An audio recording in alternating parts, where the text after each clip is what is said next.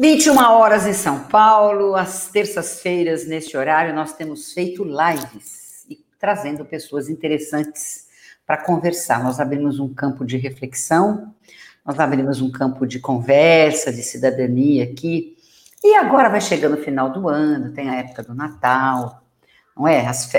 festas não, porque com essa história de Covid, acho que menos exposição que a gente puder, melhor né? Padre Olavo tem uma casa na praia, em Ubatuba. Esse é o primeiro ano que eu não vou. Vou ficar bem quietinha aqui em casa, entendeu? E eu realmente, eu, no começo eu estava me arriscando um pouco, mas agora eu estou na miúda, porque. Ué, porque foi isso que Deus. Acho que Deus. Eu, eu, a gente tem que ensinar, que entender os sinais que Deus manda, não é? E Deus mandou um sinal muito. Uh, Claro, quando a gente fala de Covid-19, de coronavírus, não é?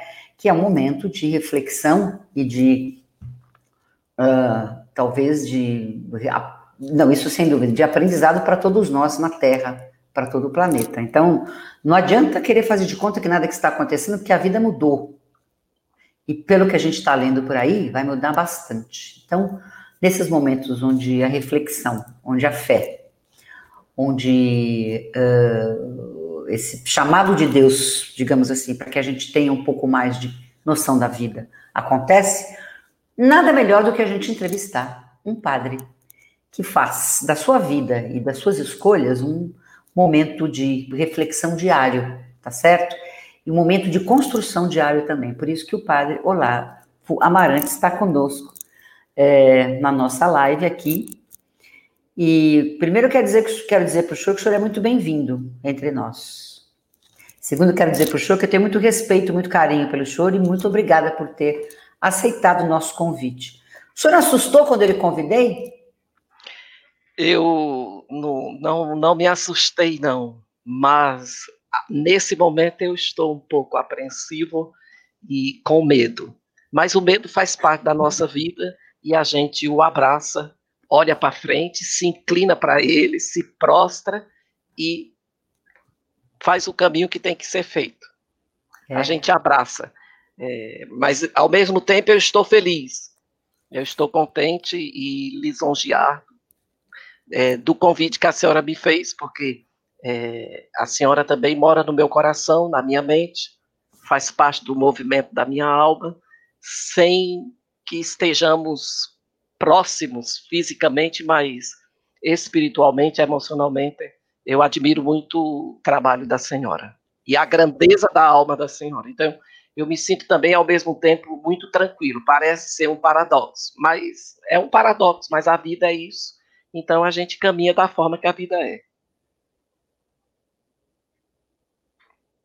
que a vida deixa a gente caminhar. O padre Manuel Olavo Amarante é um exemplo de religioso progressista que pratica a inclusão na paróquia Santa Ana, Diocese de São Miguel Paulista, na zona leste de São Paulo, onde é o pároco uh, titular.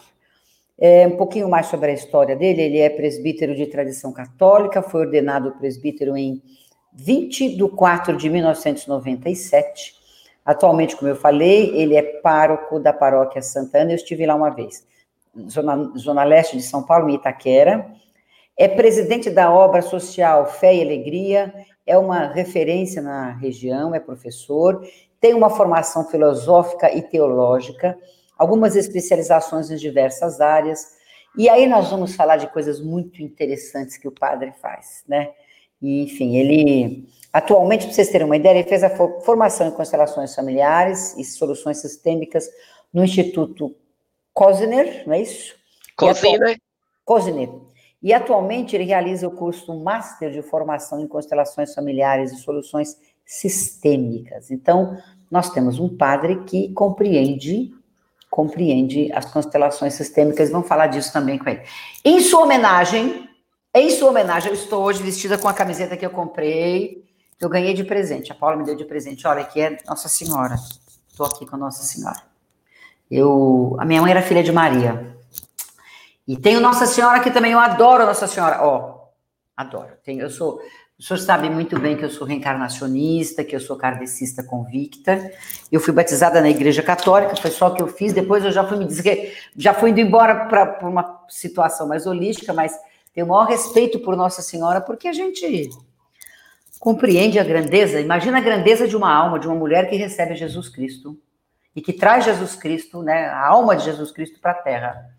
Então eu tenho tenho muita uh, muito respeito por Nossa Senhora e também porque a minha mãe era filha de Maria. Quando nós fundamos o projeto social lá em casa, agora nós estamos fazendo tudo online, mas na hora que voltarmos, só precisa ir lá conhecer, lá na zona norte de São Paulo, a irmã Judite do Bom Par foi lá fazer oração. E eu falei, pera, não, eu não quero nenhum padre, nem um pai de santo, não quero nem pastor, nem padre, nem pai de santo. Eu queria uma mulher aqui, porque minha mãe era filha de Maria e tal, e ela fez uma benção linda.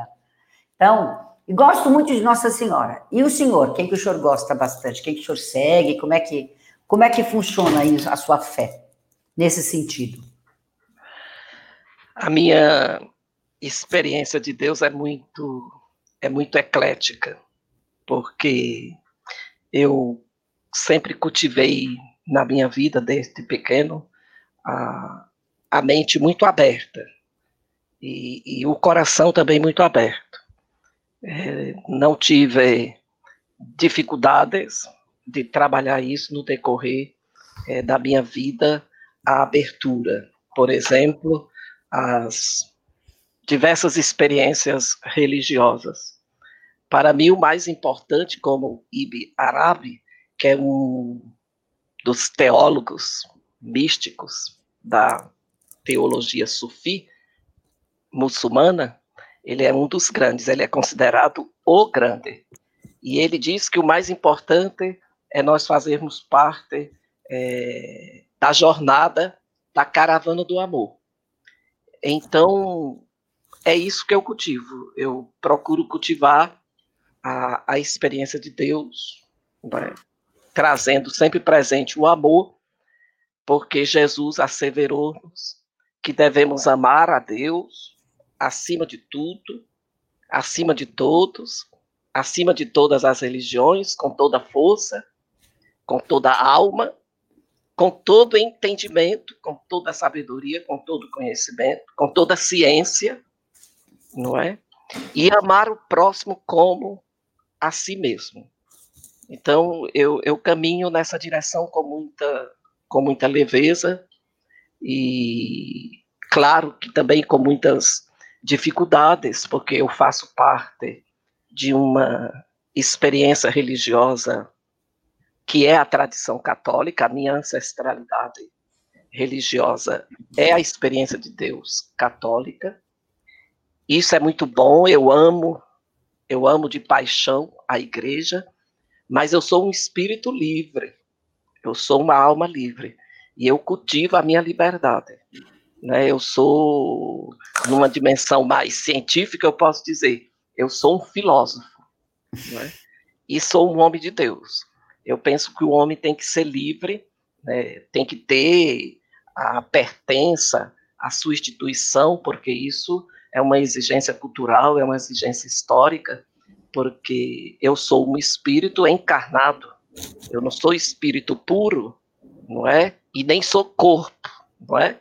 É, eu estou encarnado e eu preciso das instituições. Então, a minha experiência religiosa é, de base é a experiência católica, que eu amo, né? mas também eu procuro salvaguardar a minha alma, eu procuro salvaguardar né, o meu espírito. É, aquilo que é, é, e aquilo que não é, para mim, não é. Então, fundamentalmente, é, amadurecer a experiência de Deus na abertura, no diálogo, não é? é na paz, né? tentando construir, tentando ver o outro como o meu espelho.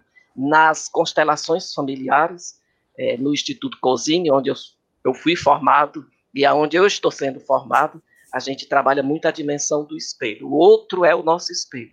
Então, o outro diz muito para mim. É. O senhor virou padre? Por, por que, que o senhor teve essa, essa. De onde veio, por exemplo, eu.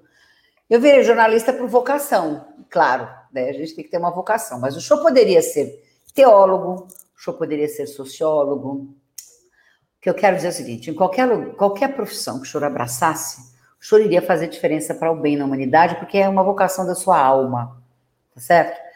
Hum, o senhor ia ser um transformador social em qualquer circunstância, como o senhor é dentro da Igreja Católica. Mas por que, que o senhor resolveu? O que, que aconteceu que o senhor virou padre? Acho que a gente tem umas fotos aí, João querido, de quando ele se ordenou. Dá uma olhadinha para nós. Aí, dá uma olhadinha.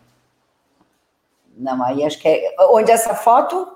a, é em Fortaleza com a minha família.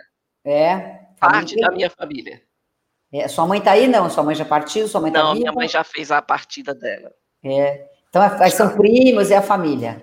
É, são ali, são irmãs e primos. É. E cunhada.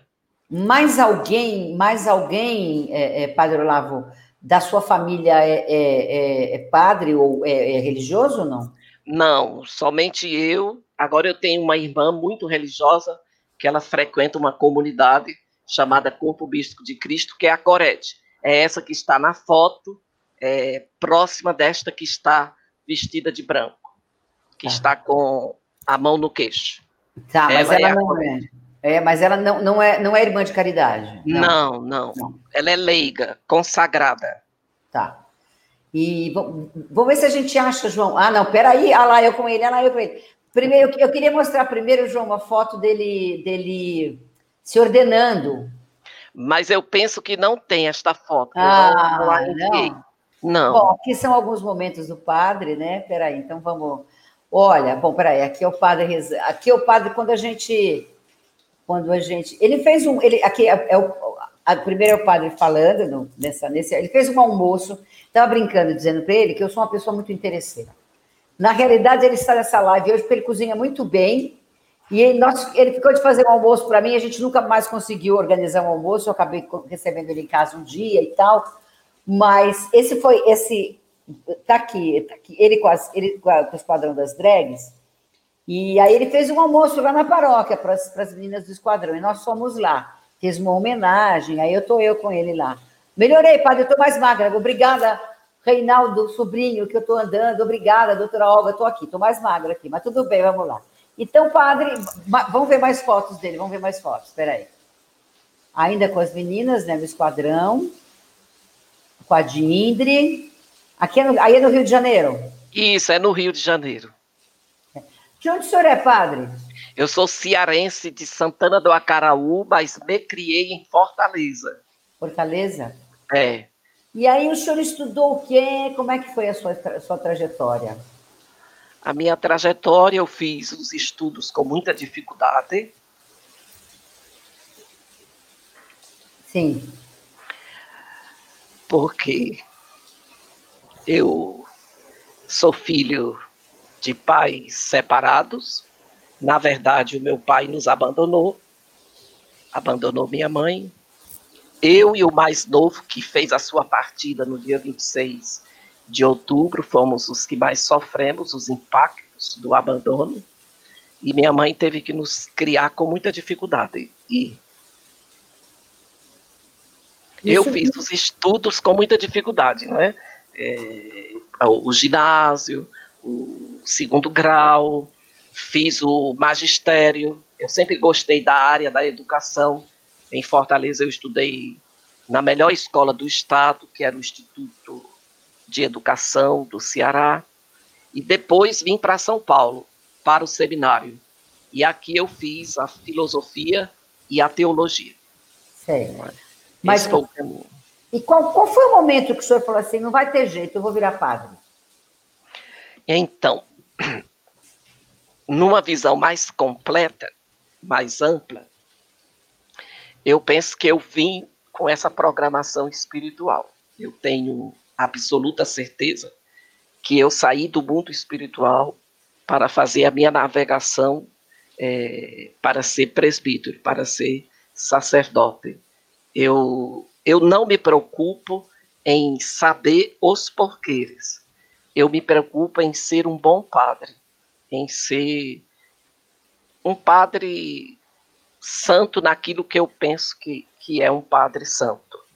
E talvez o conceito de santidade que eu tenha seja distinto, não é, daquilo que a minha tradição fala ou daquilo que está no imaginário do povo católico.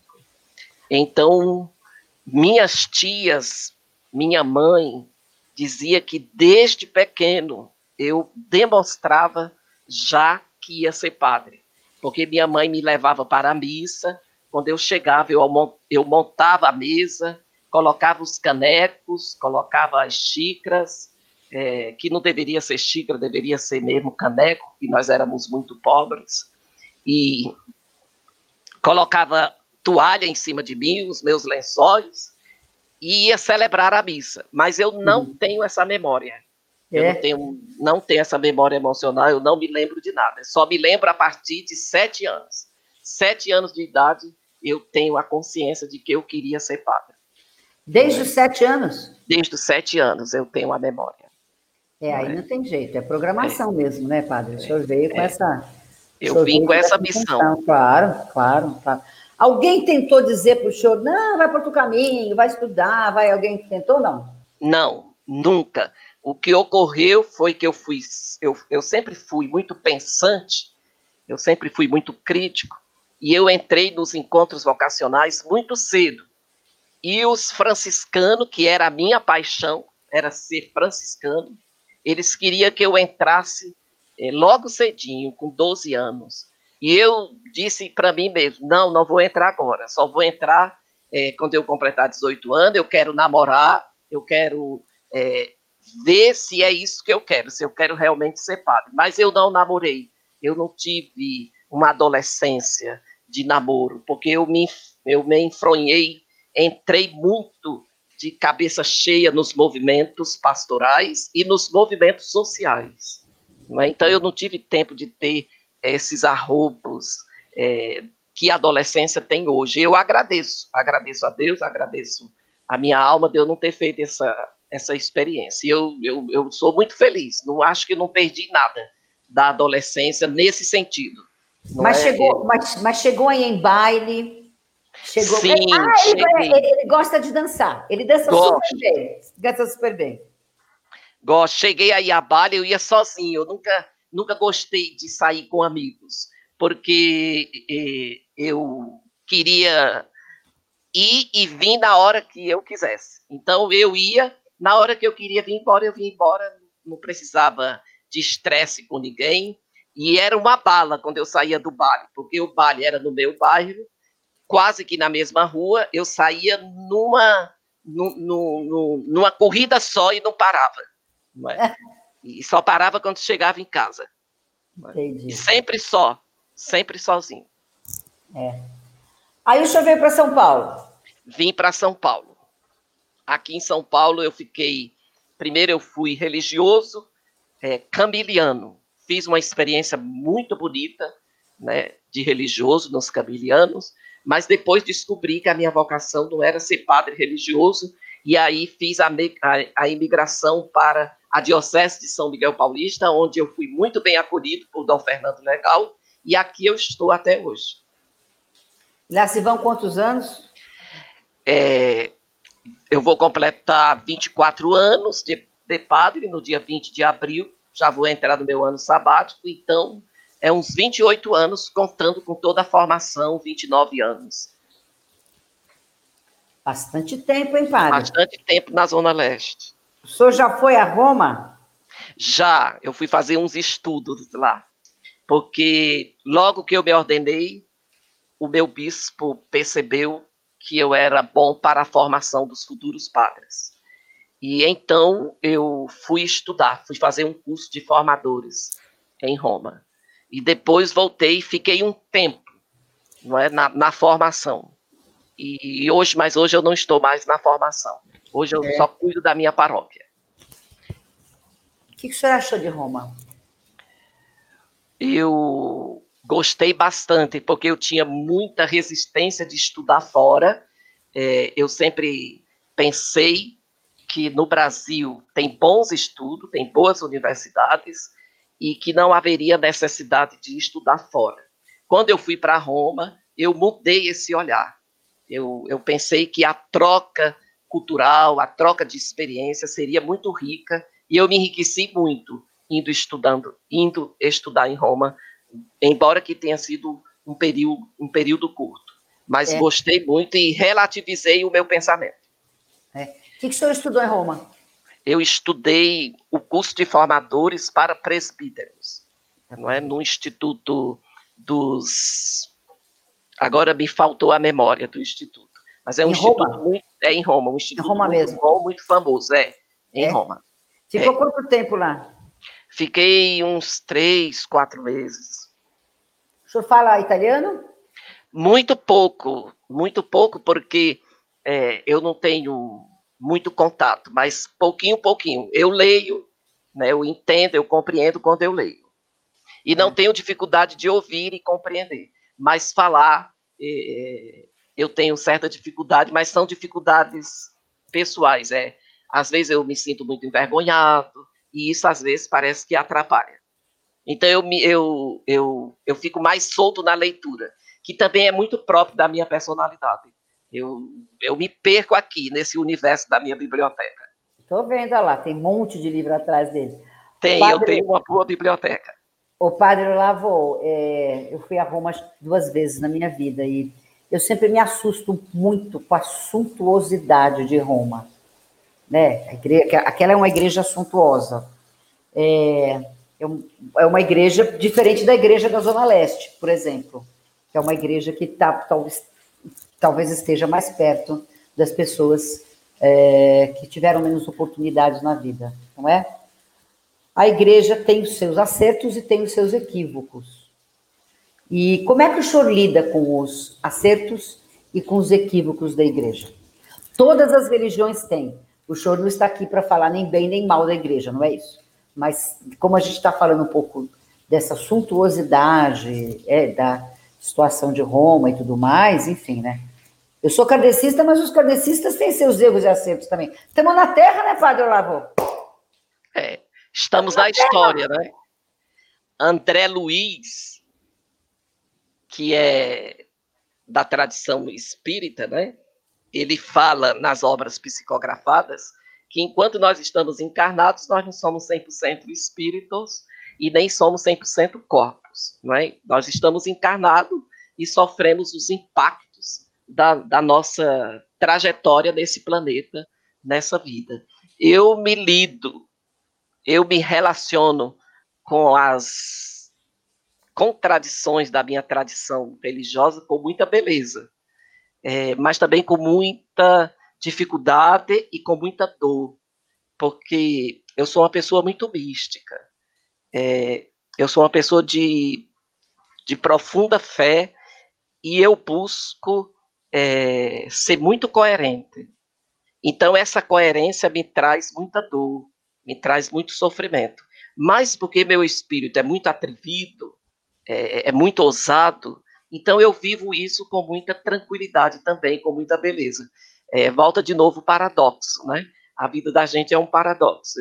É, eu não teria palavras para explicar né? Porque essas coisas não se tem palavra, porque eu estou falando, eu não estou falando de teoria, eu não estou falando de ciência, eu estou falando de emoções, eu estou falando de sentimentos. E é difícil traduzir os sentimentos, mas eu vivo com muita tranquilidade. Certas vezes eu vivo com uma certa ansiedade, com um certo medo e às vezes preocupado, não é, com os rumos que às vezes se tem, não é? É, hoje eu li um texto que toca nessa dimensão que a senhora falou, que é um texto muito avançado, um texto profético da tradição né, dos meus irmãos da primeira aliança, porque eu não chamo o Antigo Testamento de Antigo Testamento. É, faz muitos anos que eu já superei essa linguagem. Né? Então eu, eu, eu procuro chamar a primeira aliança, porque chamar a primeira aliança de Antigo Testamento é da nossa parte católica um preconceito.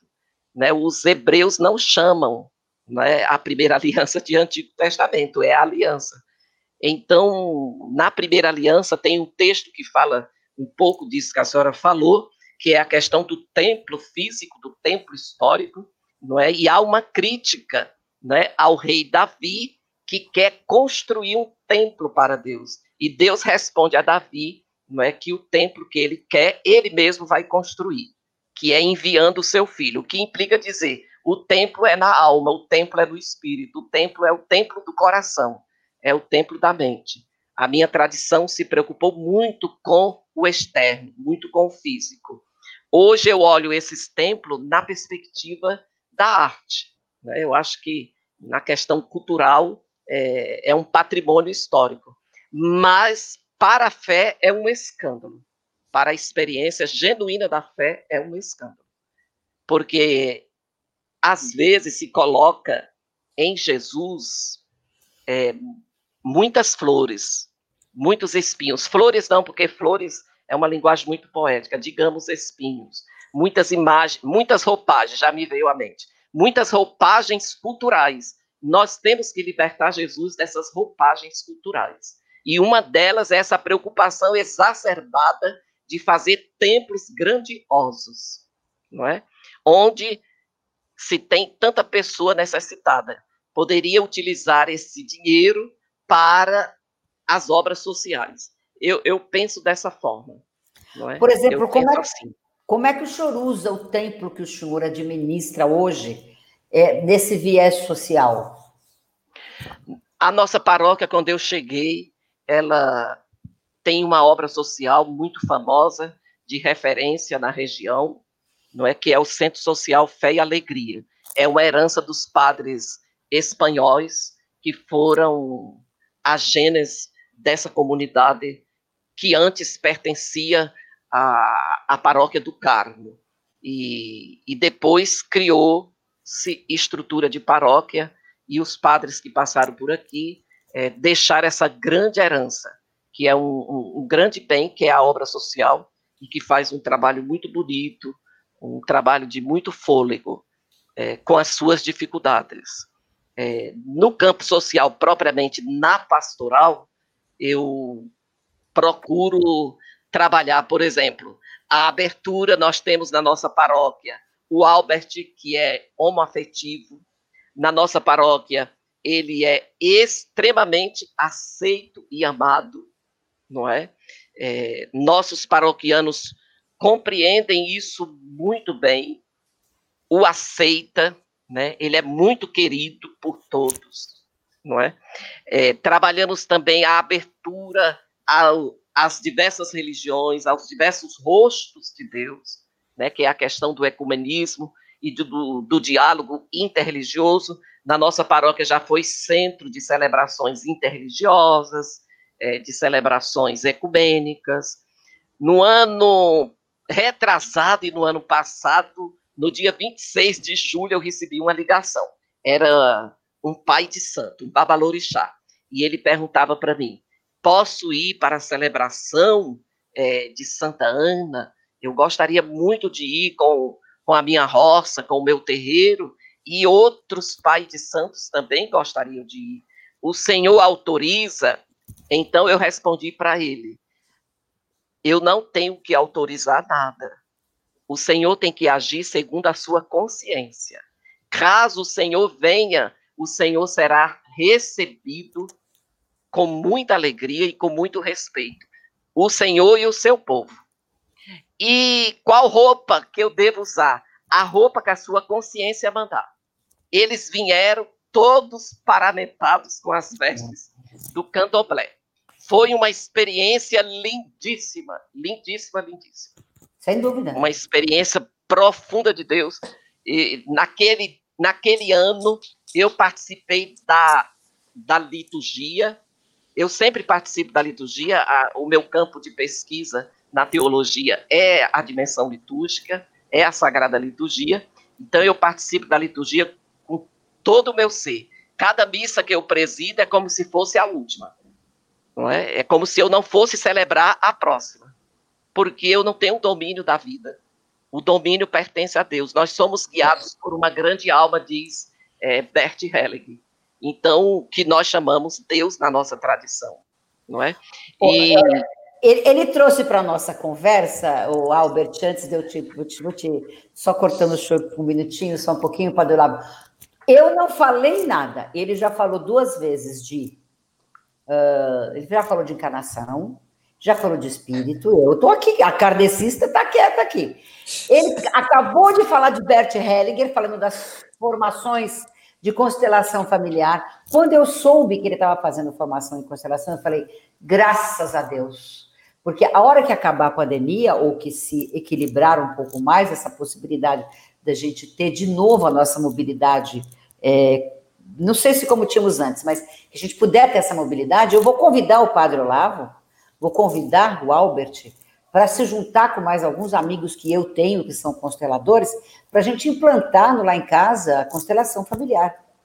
Que eu sempre quis, é que ainda não deu. O senhor sabe que é assim, a gente tem a intenção, mas tem o tempo do aprendizado, de plasmar na terra as coisas. Então, mas o show vai ser convidado para constelar lá, não tenha dúvida. Então, o, o, o Albert, Boa noite, bem-vindo. É óbvio que você tinha que entrar. Você só não veio de Dinder porque eu não queria confusão. Eu não Essa é uma live séria, como se eu não ir, porque ele também já ele já fez live conosco de Dinder, então ele vinha de Albert hoje para contar um pouco da relação que ele tem com o Padre Olavo, com a paróquia Santa Ana. Aliás, quem me levou para a paróquia, quem me levou para conhecer o choro foi o Albert, né? Então, Albert, bem-vindo, tudo bom? Muito obrigado pelo convite, agradeço imensamente esse convite, mais do que especial, nessa, nessa noite tão especial em que a gente está quase às vésperas do, do, de celebrar o Natal. Então, é um prazer estar aqui com duas pessoas que eu amo, que têm uma estima muito grande, que moram no meu coração, que é o meu pai espiritual, né, o Padre Olavo, e você, que é o amor da minha vida. Só não me pede em casamento porque não dá, padre. Aliás, se ele pedisse, eu ia casar lá na sua igreja com ele. Assim. Ele pedindo e eu de Roseli mesmo, tudo bem, eu ia ver. Aí, aí, aí a gente tira o padre do eixo e ele vai embora e ele não pode ir embora porque ele tem muita coisa que fazer. O Albert, como é que você conheceu o, o, o, Padre Lavo? Como é que foi essa, essa aproximação com ele? Então, saiu o pároco anterior da minha paróquia e chegou o Padre Olavo. Ele chegou muito timidamente na nossa paróquia e sempre quando chega alguém novo, a gente tem a, questão da novidade, né? Então, a gente vai se conhecendo, vai se familiarizando com, com, com o novo pároco e foi dessa forma, foi uma coisa muito simples, muito natural. E aí ele uma época ele veio relatar para mim que as pessoas sempre falavam com muito afeto, com muito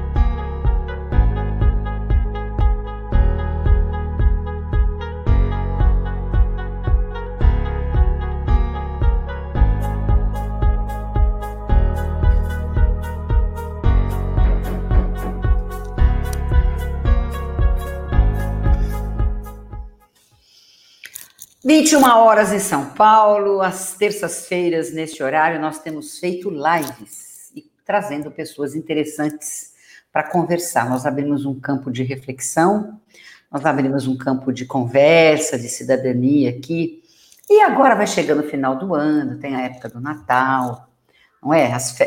festas não, porque com essa história de Covid, acho que menos exposição que a gente puder, melhor né? Padre Olavo tem uma casa na praia, em Ubatuba. Esse é o primeiro ano que eu não vou.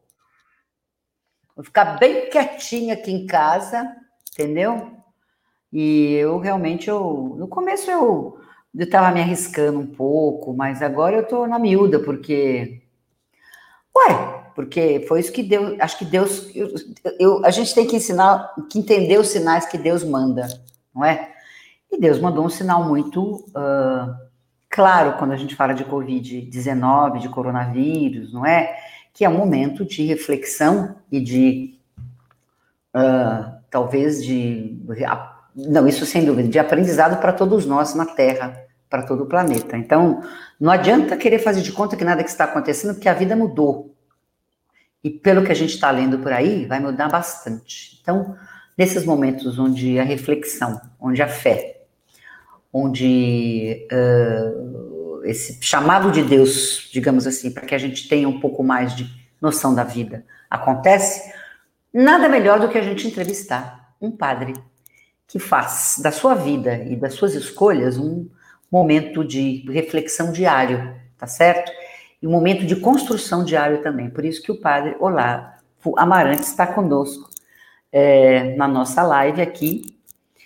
E primeiro quero dizer que quero dizer para o senhor que o senhor é muito bem-vindo entre nós.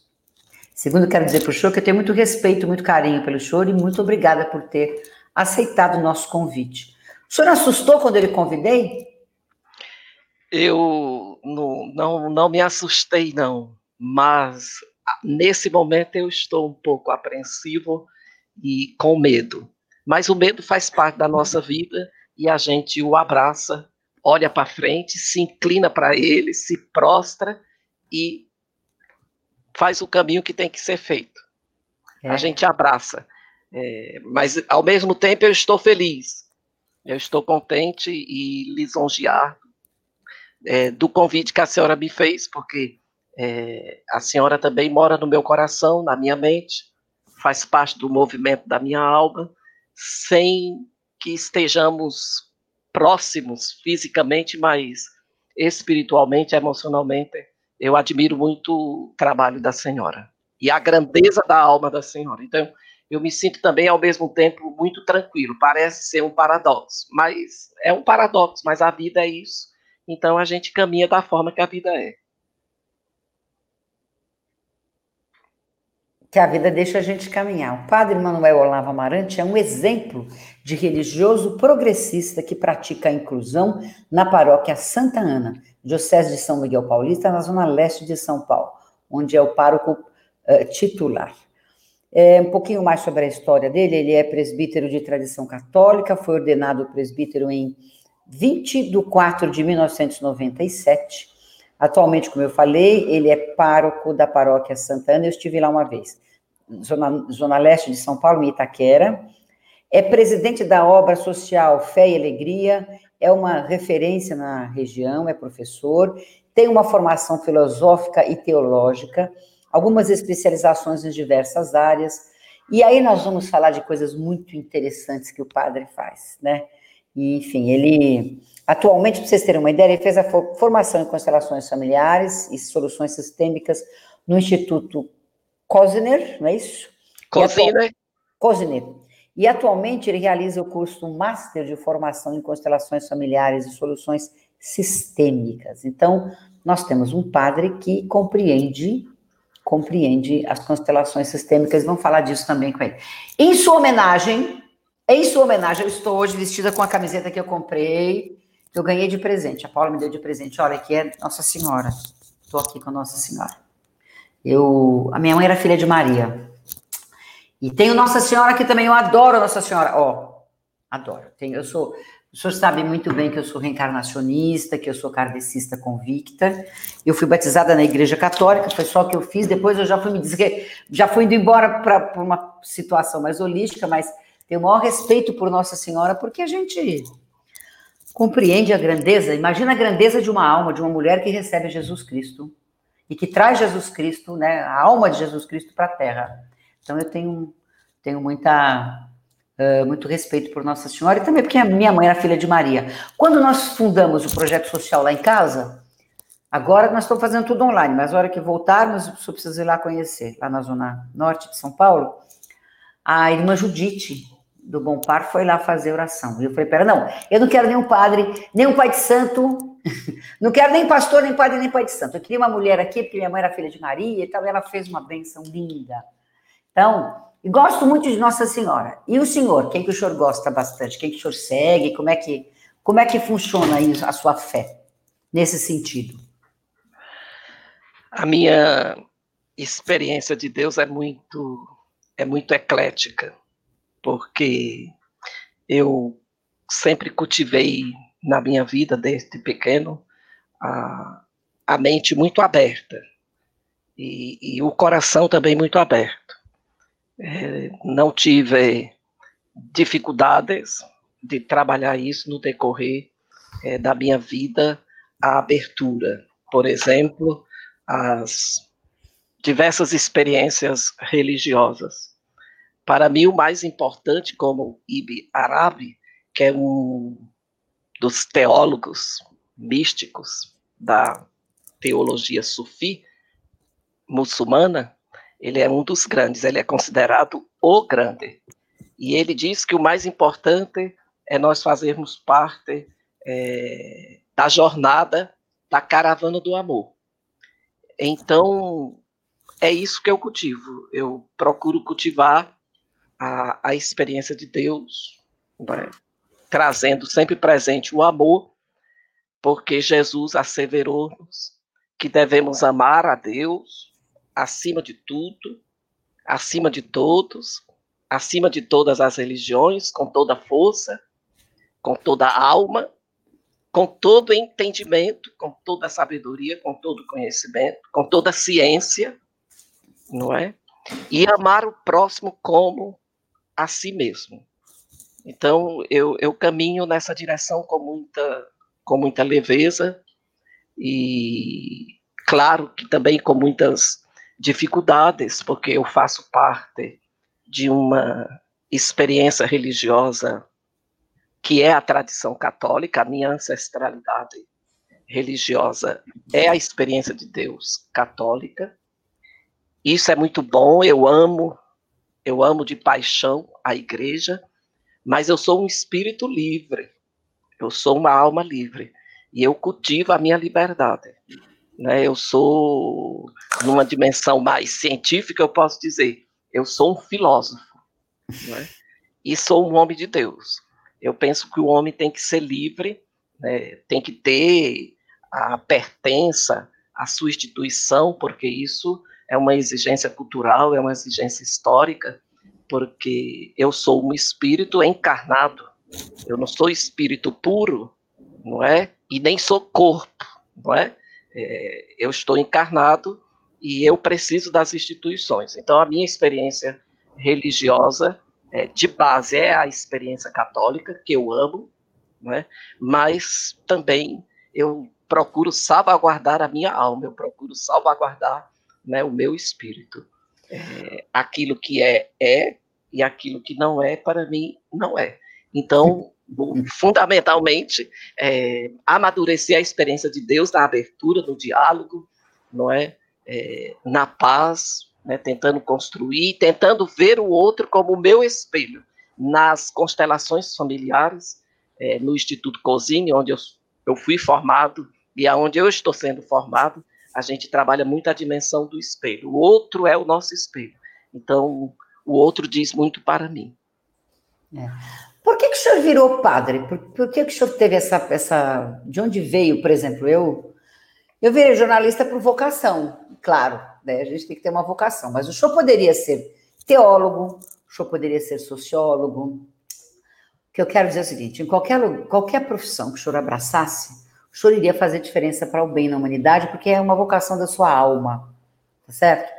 Hum, o senhor ia ser um transformador social em qualquer circunstância, como o senhor é dentro da Igreja Católica. Mas por que, que o senhor resolveu o que, que aconteceu que o senhor virou padre? Acho que a gente tem umas fotos aí, João querido, de quando ele se ordenou. Dá uma olhadinha para nós. Aí, dá uma olhadinha. Não, aí acho que é. Onde é essa foto? Ah, é em Fortaleza com a minha família. É. Parte da minha família. É, sua mãe está aí, não? Sua mãe já partiu? Sua mãe tá não, minha mãe já fez a partida dela. É. Então, é, são primos, é a família. É, são ali, são irmãs e primos. É. E cunhada.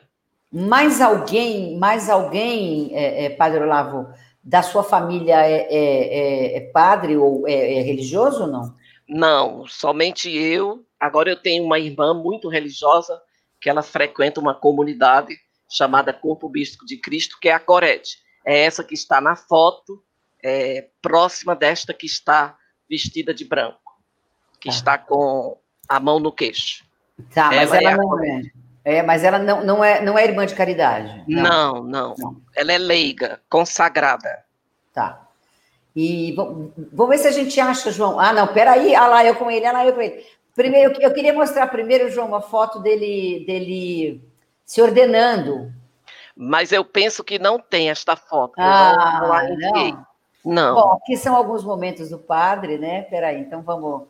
Olha, bom, peraí, aqui é o padre. Aqui é o padre, quando a gente quando a gente. Ele fez um. Ele, aqui é, é o, a, primeiro é o padre falando no, nessa, nesse. Ele fez um almoço, estava brincando, dizendo para ele que eu sou uma pessoa muito interesseira. Na realidade, ele está nessa live hoje porque ele cozinha muito bem. E ele, nós, ele ficou de fazer um almoço para mim, a gente nunca mais conseguiu organizar um almoço, eu acabei recebendo ele em casa um dia e tal. Mas esse foi, esse, tá aqui, tá aqui ele, com as, ele com, a, com o Esquadrão das Drags, e aí ele fez um almoço lá na paróquia para as meninas do Esquadrão, e nós fomos lá, fez uma homenagem, aí eu tô eu com ele lá. Melhorei, padre, eu tô mais magra, obrigada, Reinaldo, sobrinho, que eu tô andando, obrigada, doutora Olga, tô aqui, tô mais magra aqui, mas tudo bem, vamos lá. Então, padre, vamos ver mais fotos dele, vamos ver mais fotos, espera aí. Ainda com as meninas, né, no Esquadrão, com a Dindre. Aqui é no, aí é no Rio de Janeiro? Isso, é no Rio de Janeiro. De onde o senhor é, padre? Eu sou cearense de Santana do Acaraú, mas me criei em Fortaleza. Fortaleza? É. E aí o senhor estudou o quê? Como é que foi a sua, a sua trajetória? A minha trajetória, eu fiz os estudos com muita dificuldade. Sim porque eu sou filho de pais separados. Na verdade, o meu pai nos abandonou, abandonou minha mãe. Eu e o mais novo, que fez a sua partida no dia 26 de outubro, fomos os que mais sofremos os impactos do abandono. E minha mãe teve que nos criar com muita dificuldade. E eu fiz os estudos com muita dificuldade, né? É, o ginásio, o segundo grau, fiz o magistério. Eu sempre gostei da área da educação. Em Fortaleza eu estudei na melhor escola do estado, que era o Instituto de Educação do Ceará, e depois vim para São Paulo, para o seminário. E aqui eu fiz a filosofia e a teologia. Certo. Mas, e qual, qual foi o momento que o senhor falou assim, não vai ter jeito, eu vou virar padre? Então, numa visão mais completa, mais ampla, eu penso que eu vim com essa programação espiritual. Eu tenho absoluta certeza que eu saí do mundo espiritual para fazer a minha navegação é, para ser presbítero, para ser sacerdote. Eu, eu não me preocupo em saber os porquês. Eu me preocupo em ser um bom padre, em ser um padre santo naquilo que eu penso que, que é um padre santo. E talvez o conceito de santidade que eu tenha seja distinto, não é, daquilo que a minha tradição fala ou daquilo que está no imaginário do povo católico. Então, minhas tias, minha mãe, dizia que desde pequeno eu demonstrava já que ia ser padre, porque minha mãe me levava para a missa, quando eu chegava eu, eu montava a mesa, colocava os canecos, colocava as xícaras, é, que não deveria ser xícara, deveria ser mesmo caneco, que nós éramos muito pobres, e colocava toalha em cima de mim, os meus lençóis, e ia celebrar a missa. Mas eu não uhum. tenho essa memória. É. Eu não tenho, não tenho essa memória emocional, eu não me lembro de nada. Eu só me lembro a partir de sete anos. Sete anos de idade, eu tenho a consciência de que eu queria ser padre. Desde é. os sete anos? Desde os sete anos eu tenho a memória. É, aí não tem jeito, é programação é. mesmo, né, padre? O senhor veio com é. essa. Eu vim com essa missão. Função. Claro, claro, claro. Alguém tentou dizer para o senhor, não, vai para outro caminho, vai estudar, vai. Alguém tentou, não? Não, nunca.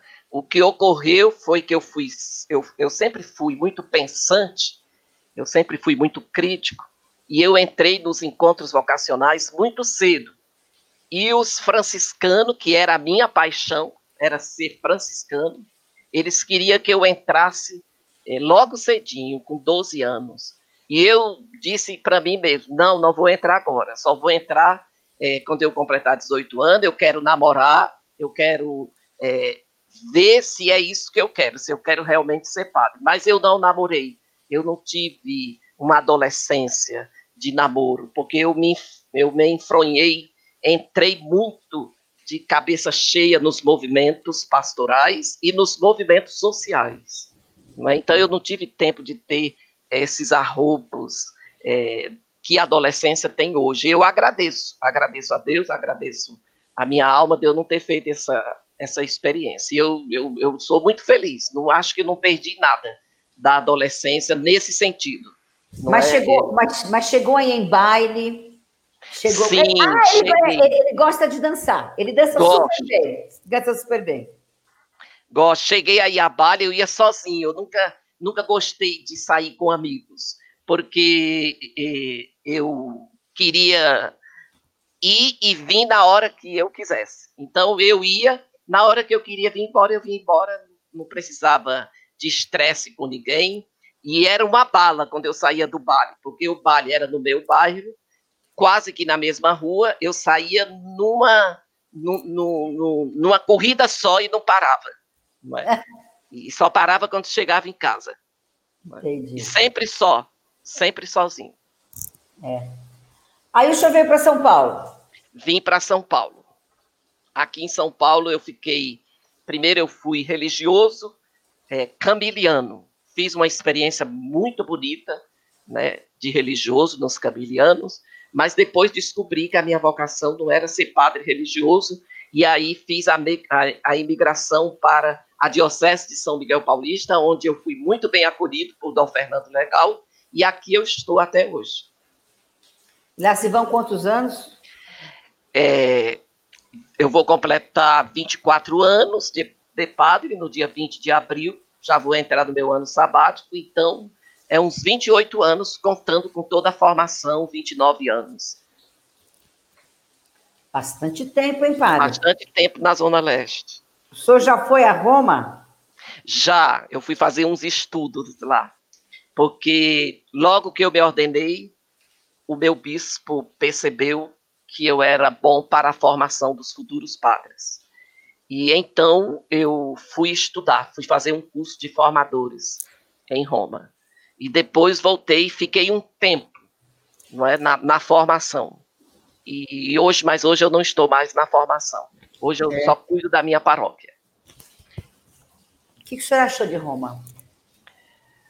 Eu gostei bastante, porque eu tinha muita resistência de estudar fora.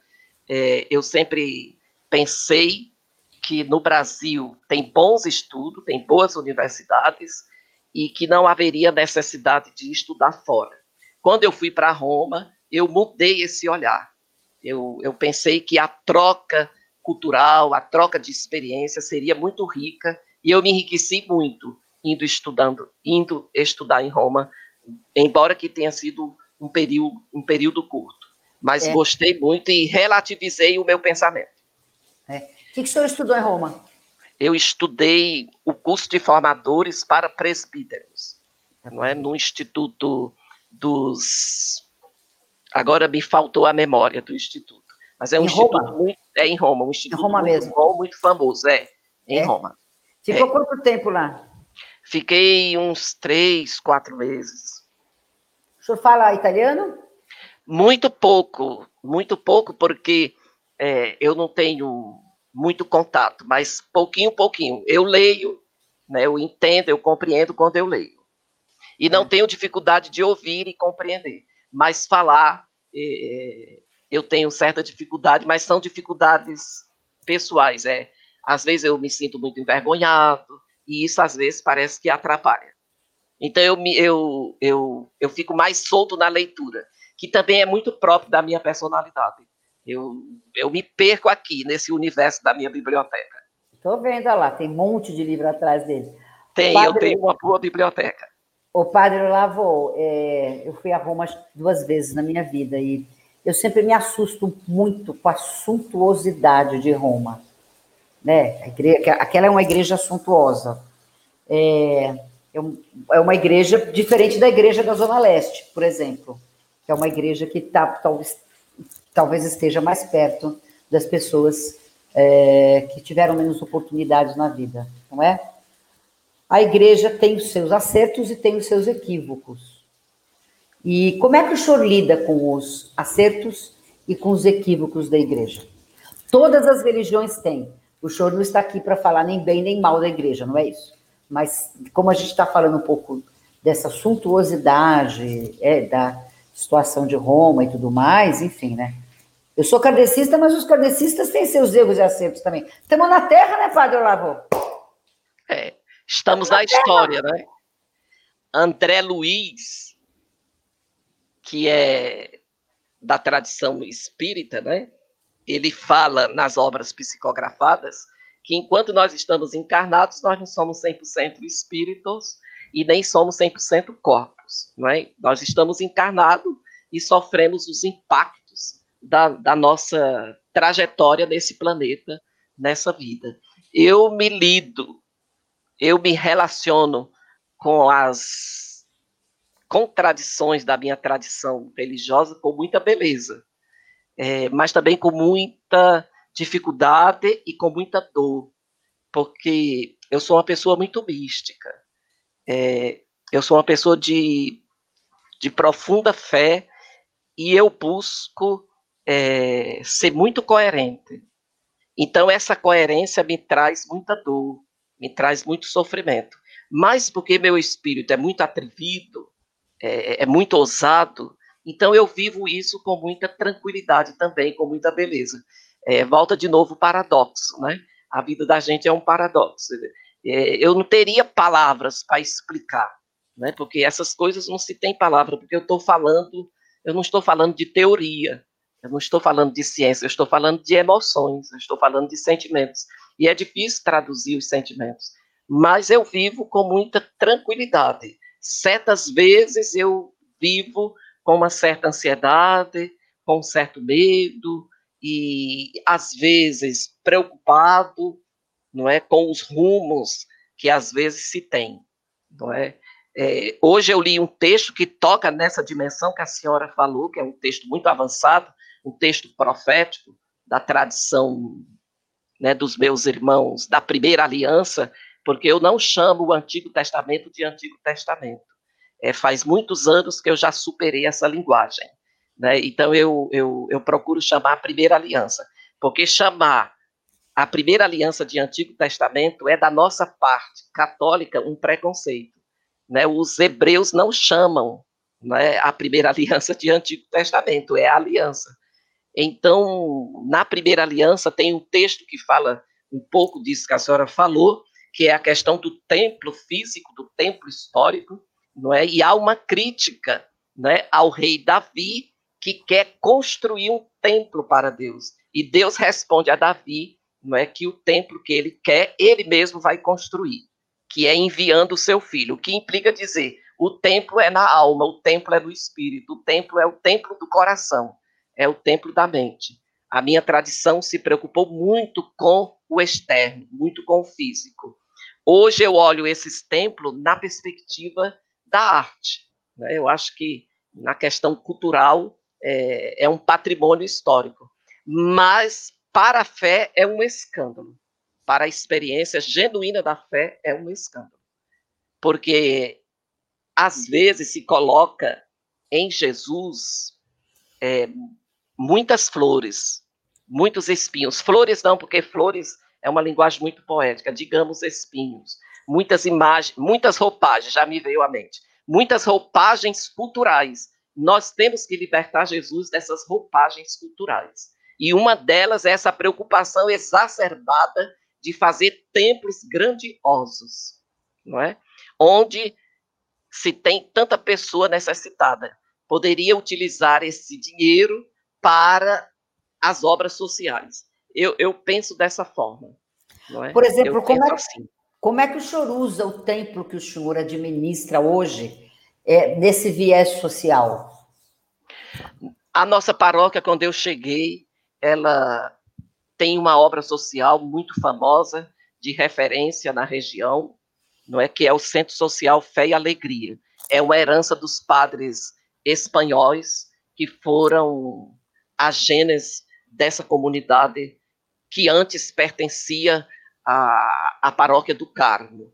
E, e depois criou-se estrutura de paróquia e os padres que passaram por aqui é, deixaram essa grande herança, que é um, um, um grande bem, que é a obra social, e que faz um trabalho muito bonito, um trabalho de muito fôlego, é, com as suas dificuldades.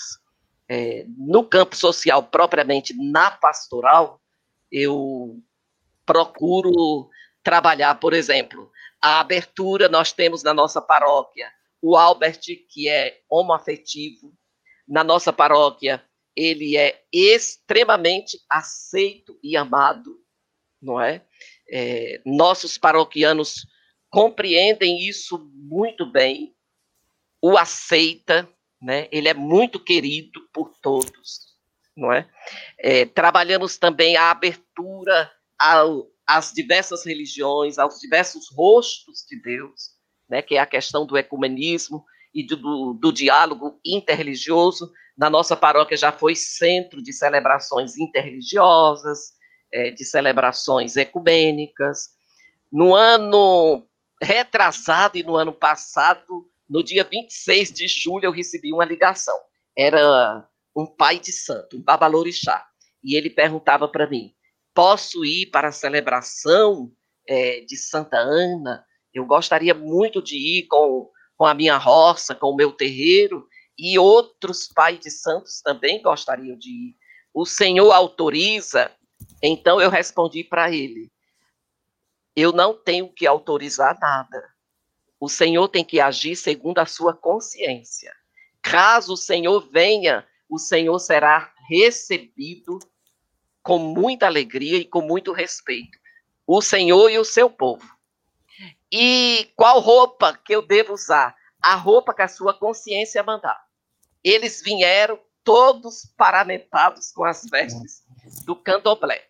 Foi uma experiência lindíssima, lindíssima, lindíssima. Sem dúvida. Uma experiência profunda de Deus. E naquele, naquele ano, eu participei da, da liturgia. Eu sempre participo da liturgia. A, o meu campo de pesquisa na teologia é a dimensão litúrgica, é a sagrada liturgia. Então, eu participo da liturgia com todo o meu ser. Cada missa que eu presido é como se fosse a última. Não é? é como se eu não fosse celebrar a próxima, porque eu não tenho domínio da vida. O domínio pertence a Deus. Nós somos guiados por uma grande alma, diz é, Bert Helling. Então, o que nós chamamos Deus na nossa tradição, não é? E... É, ele, ele trouxe para a nossa conversa, o Albert, antes de eu te, vou te, te só cortando o show um minutinho, só um pouquinho para do lado. Eu não falei nada. Ele já falou duas vezes de Uh, ele já falou de encarnação, já falou de espírito. Eu estou aqui, a kardecista está quieta aqui. Ele acabou de falar de Bert Hellinger, falando das formações de constelação familiar. Quando eu soube que ele estava fazendo formação em constelação, eu falei, graças a Deus. Porque a hora que acabar a pandemia, ou que se equilibrar um pouco mais essa possibilidade da gente ter de novo a nossa mobilidade é, não sei se como tínhamos antes, mas que a gente puder ter essa mobilidade, eu vou convidar o Padre Olavo, vou convidar o Albert para se juntar com mais alguns amigos que eu tenho, que são consteladores, para a gente implantar no, lá em casa a constelação familiar. Que eu sempre quis, é que ainda não deu. O senhor sabe que é assim, a gente tem a intenção, mas tem um tempo do aprendizado, de plasmar na terra as coisas. Então, mas o show vai ser convidado para constelar lá, não tenha dúvida. Então, o, o, o Albert, boa noite, bem-vindo. É óbvio que você tinha que entrar. Você só não veio de Dinder porque eu não queria confusão. Eu não queria. Essa é uma live séria, como se eu não ir, porque ele também já. Ele já fez live conosco de Dinder, então ele vinha de Albert hoje para contar um pouco da relação que ele tem com o Padre Olavo, com a paróquia Santa Ana. Aliás, quem me levou para a paróquia, quem me levou para conhecer o choro foi o Albert, né? Então, Albert, bem-vindo, tudo bom? Muito obrigado pelo convite, agradeço imensamente esse convite mais do que especial nessa, nessa noite tão especial em que a gente está quase às vésperas do, do, de celebrar o Natal. Então é um prazer estar aqui com duas pessoas que eu amo, que tem uma estima muito grande, que moram no meu coração, que é o meu pai espiritual, né, o Padre Olavo, e você, que é o amor da minha vida. Só não me pede em casamento porque não dá, padre. Aliás, se ele pedisse, eu ia casar lá na sua igreja com ele. Assim. Ele pedindo e eu de Roseli mesmo, tudo bem, eu ia ver. Aí, aí, aí a gente tira o padre do eixo e ele vai embora e ele não pode ir embora porque ele tem muita coisa que fazer. O Albert, como é que você conheceu o, o, o, Padre Lavo? Como é que foi essa, essa aproximação com ele? Então, saiu o pároco anterior da minha paróquia e chegou o Padre Olavo. Ele chegou muito timidamente na nossa paróquia e sempre quando chega alguém novo, a gente tem a, questão da novidade, né? Então, a gente vai se conhecendo, vai se familiarizando com, com, com o novo pároco e foi dessa forma, foi uma coisa muito simples, muito natural. E aí ele uma época ele veio relatar para mim que as pessoas sempre falavam com muito afeto, com muito carinho a meu respeito, o que me deixou muito feliz e muito lisonjeado quanto a isso. E aí eu sempre trabalhei na, na, na paróquia, antes com, com o anterior e com o padre Olavo, né? Então eu sempre participei da, da pastoral da liturgia, porque eu arrisco né, a cantar, e aí eu faço parte, fazia as leituras, sempre que precisavam de mim na paróquia, eu estava sempre apto, porque é uma coisa que desde criança, né? Eu fui criado pela minha mãe na, na, na, religião católica, é a religião que eu me identifico, que eu amo, e sempre tiveram pessoas e párocos incríveis na minha vida, e eu sempre falo que eu sou um, privilegiado por ter esses homens representantes de Deus que me acolhem do jeito que eu sou, sem precisar mudar nada. Eu ouço tantas histórias absurdas aí, eu falo que eu tive o privilégio de nunca ter passado por metade do que essas pessoas passaram.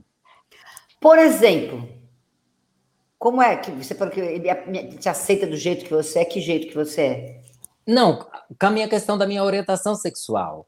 Assim, eu já, eu já ouvi relatos de párocos que, que não deixam é, as pessoas que são homossexuais participarem ativamente da sua paróquia, seja fazendo uma leitura, às vezes até na fila da comunhão os párocos negam a comunhão para uma pessoa. Então são, são, são é, preconceitos ou tabus ou, ou, ou, vamos dizer, normas que, felizmente, com, com o Papa Francisco está caindo por terra, mas que na minha paróquia sempre a gente conseguiu viver esse amor, esse respeito, essa acolhida, sempre, sempre com, com o Padre Olavo. É, o, o Padre Olavo, uh, naquele, eu, tenho, eu, eu acho, eu penso, né, eu penso que não tem que na casa de Deus cabe todo mundo. Cabem os umbandistas, cabem os kardecistas, cabem o, o pessoal do candomblé, da quimbanda, uh, cabem os gays, cabem as lésbicas, cabem os corintianos, os são paulinos, os palmeirenses. Eu penso assim, né? Então, né, não tem. Acho que o senhor, o senhor além de pensar assim, o senhor trouxe isso para sua paróquia. O senhor sofreu muita resistência com isso? Não, não sofri. Eu, primeiramente, eu, eu não, não me preocupo com as resistências. E também não me preocupo com os aplausos, com aqueles que estão do meu lado. A, a minha preocupação fundamental é com a minha interioridade e com a presença de Deus nessa, nesse processo interior que faço. Então, isso me dá o ajuste, o equilíbrio para trabalhar se porventura vier ter alguma é, resistência. Mas, na verdade, no sentido externo, é, na nossa paróquia, eu nunca é, sofri nenhuma resistência, eu nunca sofri nenhuma dor, senão quando Albert, na festa de Santa Joana, de Santa Ana, é, que já faz alguns anos, parece-me que já faz seis anos, era o Dia Internacional da Drag Queen. Ele entrou na igreja revestido com as suas vestes próprias de dimbre, não é? E eu dei o telef... eu dei o microfone para que ele falasse alguns minutos. É, quando eu dei o, o microfone para ele, eu dei com muita, com muita delicadeza de alma, com muita leveza. É, é muito natural para mim isso, porque eu, eu vejo as pessoas naquilo que elas são. Elas são pessoas, elas são seres humanos que precisam ser amadas, tocadas e sentidas, seja ela, seja ele quem for, a, a sua opção, o, a sua filosofia. É, eu não me preocupo com isso, eu me preocupo com com o ser humano que está à minha frente. Então eu dei um microfone para ele. E gravaram e enviaram para o bispo. Enviaram para o bispo. E aí Dom Manuel, Dom Manuel me chamou para é, conversar um pouquinho, mas não me chamou no sentido policialesco. Dom Manuel foi extremamente humano, ele só me chamou para saber o que está acontecendo, não é? Porque enviaram lá para ele e, e confessa... O senhor respondeu o quê? Assim, o que, tá, o, que, que, tá, o que, que estava acontecendo, Padre Olavo? Aí eu expliquei para o bispo, não é? Todo o andamento da paróquia, e expliquei um pouquinho para Dom Manuel como eu vejo essa situação, e, e ele me ouviu com muita generosidade, porque na verdade foi uma conversa informal que ele me chamou para me saber, né, que tinham enviado para ele. E, e o trabalho continuou, e nunca tive problema, a não ser essa questão. É. Né? O, o, o, Albert, é, a Dindri, vocês, tanto você, o, as outras meninas, a Sam, as outras meninas que compõem, que fazem parte do, do Esquadrão das Drags, tiveram algum tipo de represário em função dessa, desse momento que o padre está contando para nós? Não, felizmente nada aconteceu. Foi assim. Estava tendo apenas uma reunião, não era uma celebração, não era nada litúrgico que estava acontecendo, era uma reunião de preparação à, novena que iria acontecer. Então, foi calhou justamente ser no dia internacional da drag, e aí teve essa benção em nome de todas as drag queens. E foi só isso que aconteceu, mas não teve nada, nenhuma retaliação. E aí, é, é, indo além da, da, coisa do acolhimento, assim, o primeiro exemplo que eu vi do, do Padre Olavo, ele acolher mesmo a pessoa, porque assim, geralmente quando você vai numa celebração que tem uma pessoa que está alterada alcoolicamente ou estão, está mal vestida, tem gente que já presenciei algumas paróquias que a gente chega, retira a pessoa tal. Então, assim, foi a primeira coisa que eu vi, assim, olha, o amor se fazendo amor de verdade, né? Um rapaz entrou na igreja, ele estava muito alcoolizado, começou a falar alto, e o Padre Olavo começou, continuou tranquilamente a celebração, e assim, a tranquilidade dele contagia as pessoas que estão à, à volta, né? Então, assim, todos os paroquianos, se eles respeitam, se eles acolhem tudo mais, é o exemplo, o padre que dá o exemplo disso, né? Então, assim, a gente já vê o exemplo por ele. Então, não tem aquela coisa, olha, retira essa pessoa que ela está atrapalhando a celebração. Não, vamos acolher e vamos. A pessoa faz parte também, do, é um filho de Deus, como cada um de nós. Então, é isso que é o lindo nele, né? Que a, que a gente fica encantado com tudo isso, né? Esse acolhimento, independente de quem seja, como ele falou, independente da religião, da orientação sexual da pessoa, de como a pessoa está. O importante é acolher todo mundo como verdadeiros irmãos que são. Quero trazer para nossa conversa uma jornalista que é especialista em religiões. Quero trazer para apresentar para os senhores, para o Padre Olavo, para a Dindre, a Cristina Angelini, porque eu quero começar a nossa conversa com a Cristina Angelini. João, coloca a Cristina aqui para nós. Boa noite, Cris querida, você está bem? Boa noite, tudo bem? Muito obrigada pelo convite. Eu estou amando essa conversa. Nossa, não conheci o padre. Que legal, hein? Estou feliz. Não, não, e eu estou sacaneando ela, porque a especialista em religiões é ela. Eu falei, eu vou levar um padre para quebrar as pernas dela, que ela. Não, mas sabe o que ela vai fazer, padre Olavo? Ela vai convidar o show para o programa dela. É claro. Olha lá, aposto que ela vai convidar. E eu quero que ela coloque lá na live dela, no programa dela, também as fotos das drags, eu quero ver. Sabe que eu chamo ela, padre? A gente é amiga de muitos anos, trabalhamos juntas na Rádio Dourado. É, Cristina sempre foi uma, uma companheira de, de trabalho, de vida e tudo mais, né? Nas questões todas ligadas ao HIV AIDS que a gente trabalhou. Ela ia visitar meu irmão, levava a torta de abacaxi que uma tia dela fazia. Então, a gente é amiga, é que nós somos conservadas, mas somos amigas há mais de, mais de 20 anos, assim, digamos. Né? mais de 20 anos, mas enfim. Então, Angelina, queria. O, João, coloca, coloca um, um trecho do. É, um trecho do programa, do, da live dela no ar para gente, a gente ver. Quer ver, padre? Interessante o trabalho dela, muito interessante.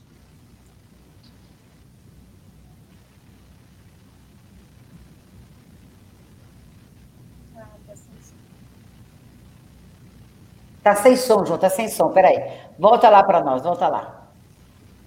Tá sem som, não, não sei se. Estava com som para vocês? Não? Não. Não, não, é, tá sem som, João. Vamos só voltar e colocar. Ela criou um canal Cristina é jornalista, trabalhou na Globo muito tempo, trabalhou no SBT, trabalhou em tanto lugar. E aí ela criou um canal, vamos ver, acho que agora vai, peraí.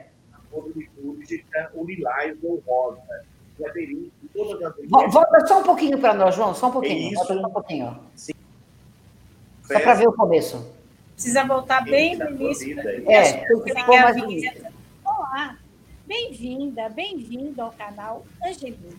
Hoje vamos começar uma série de entrevistas nesse mês de dezembro para falar sobre o Natal.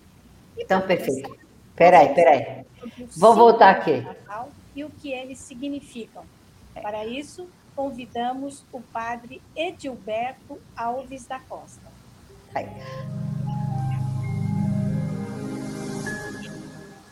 Angeline, como é que você teve a ideia? Obrigada, João. Obrigada, João. Angelina, como é que você teve uma ideia de fazer um canal que falasse sobre espiritualidade, sobre religiões e tudo mais? Olha, o que eu acredito é que assim, o, a ignorância é pior que o ódio. Então a gente precisa ter conhecimento para passar a ter um respeito maior. Em vez de ficar discutindo sobre a religião, se não é, o que, que eu pensei? Vamos conversar com os religiosos que fazem parte dessas religiões, líderes religiosos, e começar a saber como é a religião do outro. O que, que a pessoa o que aquela religião acredita, o que ela pensa após a morte, qual é o que, que ela pensa que deve ser feito pelo ser humano, qual é a conduta que a pessoa deve ter, né? Porque, por exemplo, o Brasil para 91% dos brasileiros, a fé é um valor. Esse é um país majoritariamente cristão. Então, se ele é um país é, cristão, ele não poderia ser a favor do armamento, ele não pode ser a favor do racismo. Claro. Né? Porque qual é o maior mandamento que Jesus diz? Amai-vos uns aos outros como eu vos amei. Então eu começo a entender que se as pessoas começassem a compreender mais a fé que elas professam, o mundo poderia ser melhor. Então eu resolvi, em vez de discutir, ouvir e entender como são as outras religiões. Foi isso. Interessante. Por exemplo, você vê, nós estamos conversando, trazendo aqui para a nossa live o trabalho do Padre Olavo, e eu te digo, eu te pergunto o seguinte, Angeline, o fato o padre, os, o padre Olavo e os padres Olavos que estão surgindo, não só no Brasil e no mundo, é, talvez eles tenham a ver também com essa abertura que o Papa trouxe para a Igreja Católica? Olha, eu acho que assim, a igreja ela tem pessoas como o Padre Olavo, que são exemplo, há muito tempo, desde que começou, digamos assim. Né? Não é todo mundo que é ou de um lado ou de outro, mas a, a maioria, se você pegar os pares que trabalham no Nordeste, no norte do país, você vai ver que, por exemplo, a ideologia da libertação, ela continua em muitos lugares. As comunidades de base mudaram muito o Brasil, fizeram muitas coisas. Né? O que eu acho que acontece de verdade é que agora você tem um Papa que até março de 2013, quando ele assumiu o papado, qual é a grande diferença dele em relação aos outros papas? O Papa Francisco, quando era Bergoglio, sabia quanto custava o pãozinho em Buenos Aires. Ele andava de metrô, ele andava de ônibus, ele visitava as famílias, que é o que deve fazer o Padre Olavo. Então, o, e ou muitos outros padres fazem isso. E o que, que acontece? Quando você sabe a realidade das pessoas, o seu comportamento é outro. Você vê, quando o Papa Francisco assumiu, qual foi a primeira atitude dele? Eu vou lá pagar o hotel onde eu fiquei hospedado. Né? Você vê, o Papa tinha um helicóptero que era só para ele. Junto ao Vaticano tem um hospital de doação de, de transplante de órgãos infantil. Então, quando o hospital precisava, pedia o helicóptero do Papa emprestado. O que fez o Papa Francisco quando assumiu? Disse: não, vamos fazer o contrário. O helicóptero fica com o hospital. Quando eu precisar, se o hospital não estiver usando, eu uso. Repare que todos os outros poderiam ter feito isso, mas o Papa Francisco é uma pessoa que vive na realidade, ele vive no, no que realmente rola, que é o que deve fazer o Padre Olavo, que é o que faz tantos outros padres. O que acontece. Padre Olavo, por que, que o Padre Francisco tem essa, uh, essa consciência social e muitos outros papas não tiveram? É a abertura, é a evolução dele, é sistemicamente um outro momento de planeta? Como, que análise que o senhor faz disso? Eu penso que é fundamentalmente a experiência de Deus dele e a compreensão que ele tem de Deus, do homem e do mundo. São compreensões e práticas diferentes, são experiências, são vivências diferentes.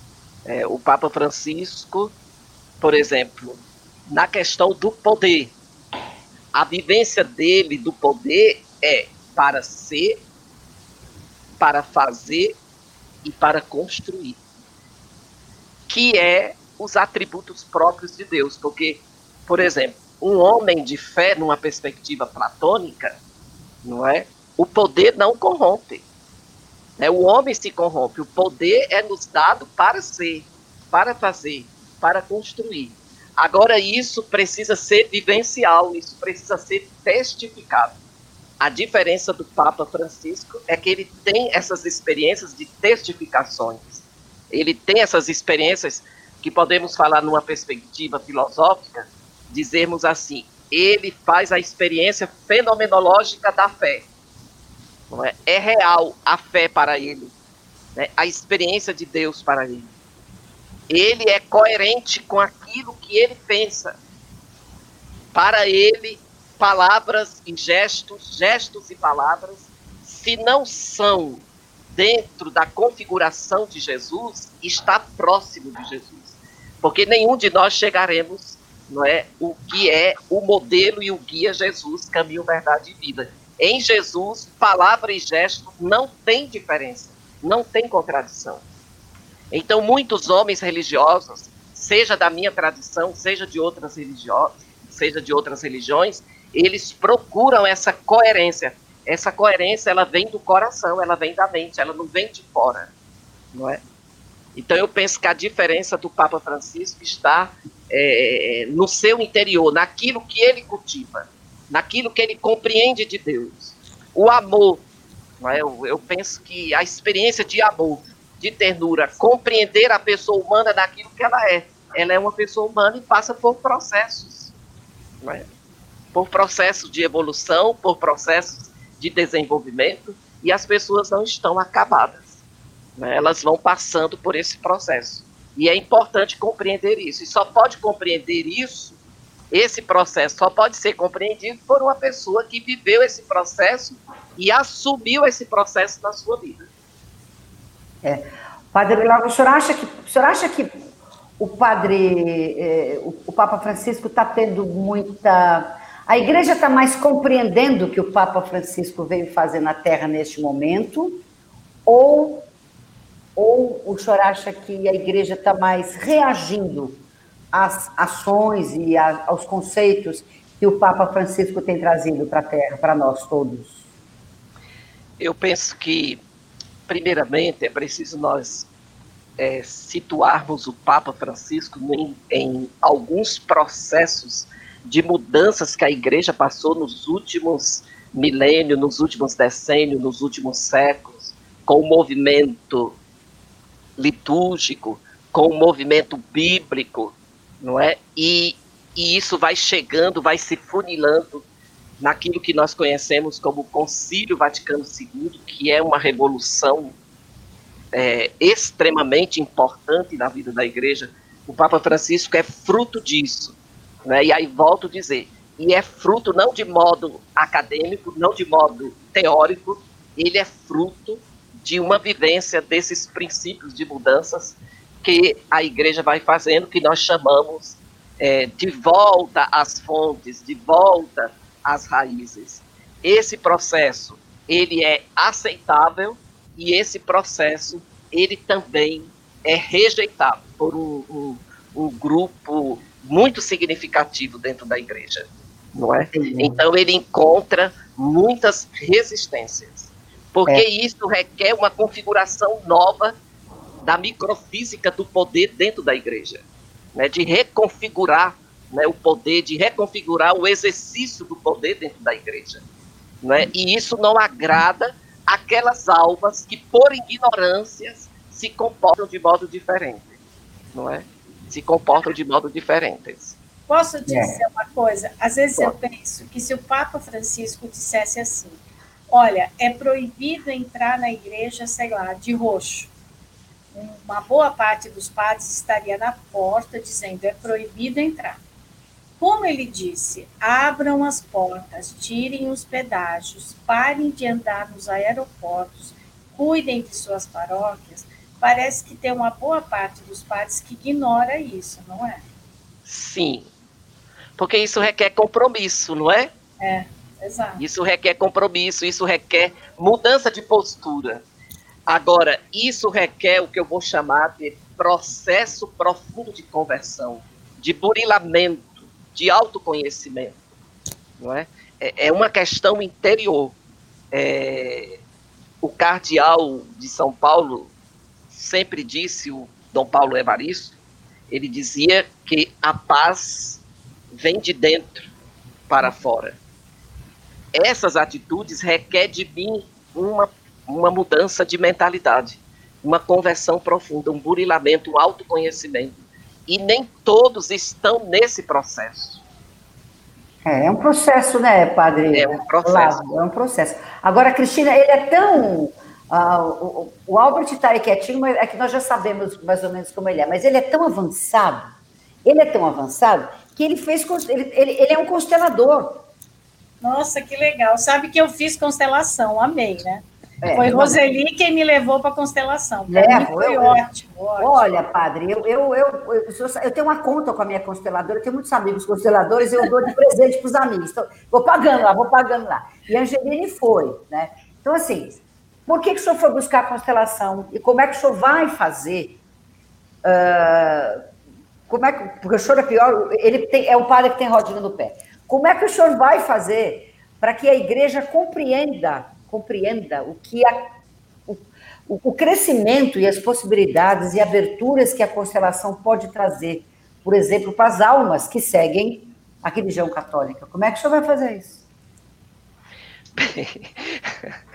Eu, eu não vou fazer nada. Eu, eu vou fazer eu vou fazer o meu caminho. E eu acredito que o meu caminho é uma abertura dentro do sistema. Eu, eu compreendo e eu creio que o caminho é esse. É, que a mudança vai ser feita na base. Então, eu sou a base. Porque quando fala de igreja, parece que está falando de algo fora de nós, é, uma instituição mas as, as, a instituição tem as pessoas. Então, as pessoas precisam mudar. Então, eu, padre Manuel Lava Amarante, sou um pouquinho essa expressão do que pode vir amanhã ser, digamos assim, a compreensão da igreja enquanto estrutura. Então, a coisa começa na base. E me parece todo processo histórico é assim. As coisas começam lá na base e elas vão tomando força no decorrer da história. É, eu não sei nesse processo onde eu estou, não é? Eu sei que enquanto está melhorando pessoa... a igreja. Hã? Está colaborando para melhorar a igreja. Exatamente. Eu estou colaborando para é, melhorar a igreja. Eu fui fazer constelação familiar porque o meu coração pediu, a minha mente pediu, a minha alma pediu, e eu obedeço é, o movimento da minha alma, apesar de estar dentro de uma estrutura institucional, não é? Mas eu procuro ouvir o meu coração e ouvir minha mente. Nesse sentido, eu sou muito livre. Uma pessoa perguntou para mim um dia desse, lá na Mansão do Caminho, faz seis anos que a pessoa perguntou, se, era, se eu era reencarnacionista. A minha primeira reação foi achar que aquela menininha, muito bonita, por sinal, e também muito inteligente, era muito atrevida em perguntar a um padre se ele era reencarnacionista. Mas imediatamente o meu anjo da guarda me ajudou a, redine, a redimensionar a pergunta e ver na pergunta uma beleza, né, e uma oportunidade de eu, de eu me colocar. E eu disse para ela assim: eu sou de experiência católica, mas eu sou uma alma livre.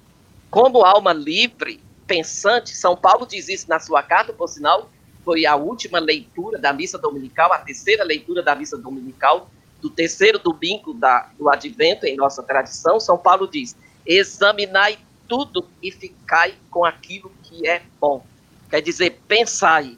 Eu, eu me possibilito a pensar que eu não posso ter Deus nas minhas mãos, eu não posso comensurar Deus.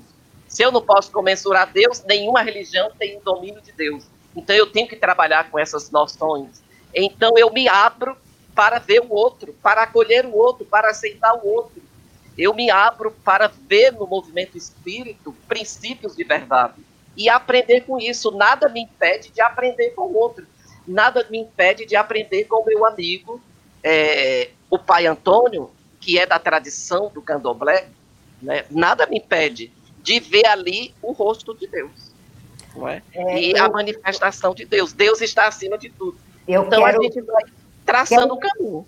Quero concluir com isso que o senhor respondeu a, a pessoa que perguntou que existe a possibilidade de ter vida depois da morte. Não provoca, Roseli. Mas, querida, cada um no seu quadrado aqui. Não é não, padre? Bem, mas olha, é presta atenção. Além do Vida céu. Vida após a morte é um atributo de não. todas as religiões. As religiões. A não além ser que você céu... esteja dizendo vida após a morte, tem retorno, tem reencarnação. Eu acho que é isso que você quer perguntar. É. Não, além do céu, além do inferno, que eu tenho certeza que eu, o Albert, a gente vai ficar no purgatório um pouco, vai ficar. né? Depois não vê que a gente, onde que a gente vai. Mas assim, além do céu, além do purgatório, além do inferno, tem plano espiritual? Não tem, padre? Tem. Eu tenho certeza que tem. Eu tenho certeza. Tem. Tem um rapazinho no Rio de Janeiro, Pedro Siqueira. Ele faz, ele é católico, ele não é espírita, ele nunca foi a um centro espírita, mas no entanto ele faz umas experiências profundas de Deus. O seu anjo da guarda o tira, não é? Do corpo e leva para ele conhecer os diversos graus do mundo espiritual. Ele fala isso em suas entrevistas. E muito do que ele fala parece ser um Divaldo falando. Aliás, você é amigo do Divaldo, não é? Sou, sou amigo. É? sou amigo ah. e, e, e, e acho ele uma pessoa incrível, fora de sério. Para mim, o Divaldo é um homem santo, santíssimo. O que que o Divaldo, o que que a sua amizade, o que que a sua amizade com o Divaldo trouxe para o senhor? Divaldo, Divaldo que nós estamos falando é o Divaldo Pereira Franco, que é um médium na Bahia, não é? Tem um trabalho fantástico em, em na Bahia e o padre é, frequenta o trabalho dele, conhece o Divaldo, é amigo dele. Não Primeiramente, eu quero me ater a, a, a não ficar preso à figura do Divaldo. Primeiramente, dizer assim: é, eu tenho profundas leituras e profundas aberturas a, ao movimento espírita e que tem ajudado bastante eu ser padre, ser um bom padre, ser um santo padre, um íntegro padre, e estar atento à minha formação intelecto-moral tenho aprendido muito. Como eu tenho aprendido, por exemplo, nas leituras de um grande escritor, de um grande místico, que é o Ibi Arabi, que é do muçulmano, como eu aprendo com os meus irmãos do candomblé. Mas o espiritismo tem me ajudado bastante, de modo muito fenomenológico, devido a algumas experiências que me ocorrem há seis anos atrás. Eu não gostaria de entrar em detalhe aqui nessas experiências, não é? A pessoa do Divaldo né, tem influenciado muito na minha formação de padre, na minha formação de pessoa humana, devido à sua formação intelecto-moral, o seu rigor, não é a sua prudência e o seu amor à pessoa de Jesus. Me encanta bastante o amor dele à pessoa de Jesus e me encanta também o amor dele ao movimento espírita, à causa espírita. É espantoso. Precisamos de padres que se apaixonem com por Jesus à moda de Divaldo Pereira Franco. Precisamos disso, a igreja precisa. O mundo precisa de líderes religiosos coerentes. O mundo precisa disso. O mundo está carente de profetas. O mundo está carente de líderes é, reais, líderes que nos orientem, que nos guiem. Divaldo, para mim, é um desses líderes. O Papa Francisco, para mim, é um desses líderes. Para que não me acuse de espírita, eu sou católico. Me amo a igreja, mas Você sou aberto. Claro, claro. Depois dessa sua fala, eu vou conseguir que a minha amiga Cristina Angelini, que eu brinco que ela é freirinha, minha amiga freirinha, eu sempre sacaneio ela, eu vou, vou conseguir que a Cristina Angelini leia, leia é, Nosso Lar. Eu não sei se ela lê. Não, mas olha, eu já li o Nosso Lar, eu já vi o filme, é, o segundo entrevistado do canal Angeline foi o Dr. José Carlos De Luca, um espírita maravilhoso. Eu tenho uma convivência super boa e penso assim, eu a religião que mais pratica a caridade é o espírita. Não existe ninguém, nenhuma religião que pratique mais a caridade. Por isso que eu sou amiga dela até hoje, padre. É isso. Agora, padre, eu queria dizer uma coisa. Olha, o Papa Francisco é um líder necessário no mundo, porque é uma pessoa que tem a, a, a maneira como ele aparece na mídia e tudo mais, e fala dos pobres e dos oprimidos, ele é super necessário no mundo como hoje. Sem dúvida, é. sem dúvida. Se você pega os twitters do Papa, são maravilhosos. É, eu fiz um, um mestrado sobre as visitas dos papas ao Brasil. E se você compara as fotos dos três papas com as crianças pegando e tal, a única foto, as únicas fotos de crianças beijando o Papa, e criança é muito difícil de beijar outra pessoa, né? Ela sempre fica inibida. Quem as crianças beijavam? O Papa Francisco. É impressionante, porque assim, é como o senhor diz, ele tem essa coisa interior, né? E, com é, e ele traduz isso. Eu, olha, eu sou uma apaixonada pelo Papa Francisco. E o Edivaldo também, né? Ele é uma pessoa maravilhosa. Você pena, Angeline. Você Sabe qual é a pena da gente? Hum. Pena da gente neste momento é que, como é, é, o último Papa é, é, argentino, o próximo não vai poder ser brasileiro, porque senão, se a gente pudesse votar, a gente ia votar para o Padre Olavo virar Papa. É. Eu estou achando que o senhor está ali no caminho, vamos fazer campanha.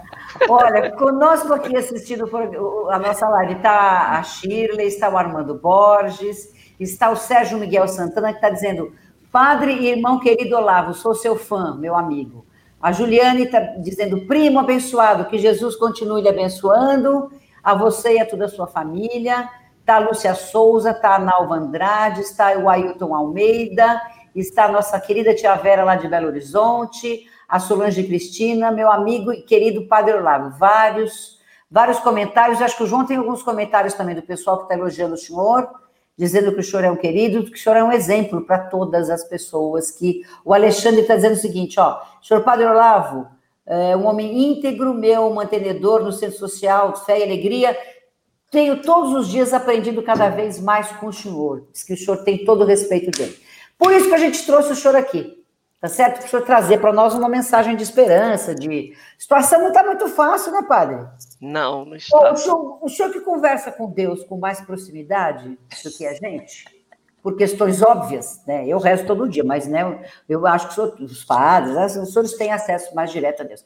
Ô, Padre Olavo, pede para Deus dar uma aliviada, tá difícil o negócio, Padre Olavo, porque como é que nós vamos conseguir encarar tudo que a gente tem para encarar o ano que vem? Porque, olha, não é que vai acontecer assim, a vacina já vai chegar, nós vamos sair para a rua sem máscara. Não, acho que a realidade não vai ser essa, não é, Dindri? Não é, Angeline? Então, padre, o que, que o senhor tem para dizer para as pessoas nesse momento tão especial que a Terra está passando? Primeira, primeiramente, eu não sei se vão gostar do que vão ouvir.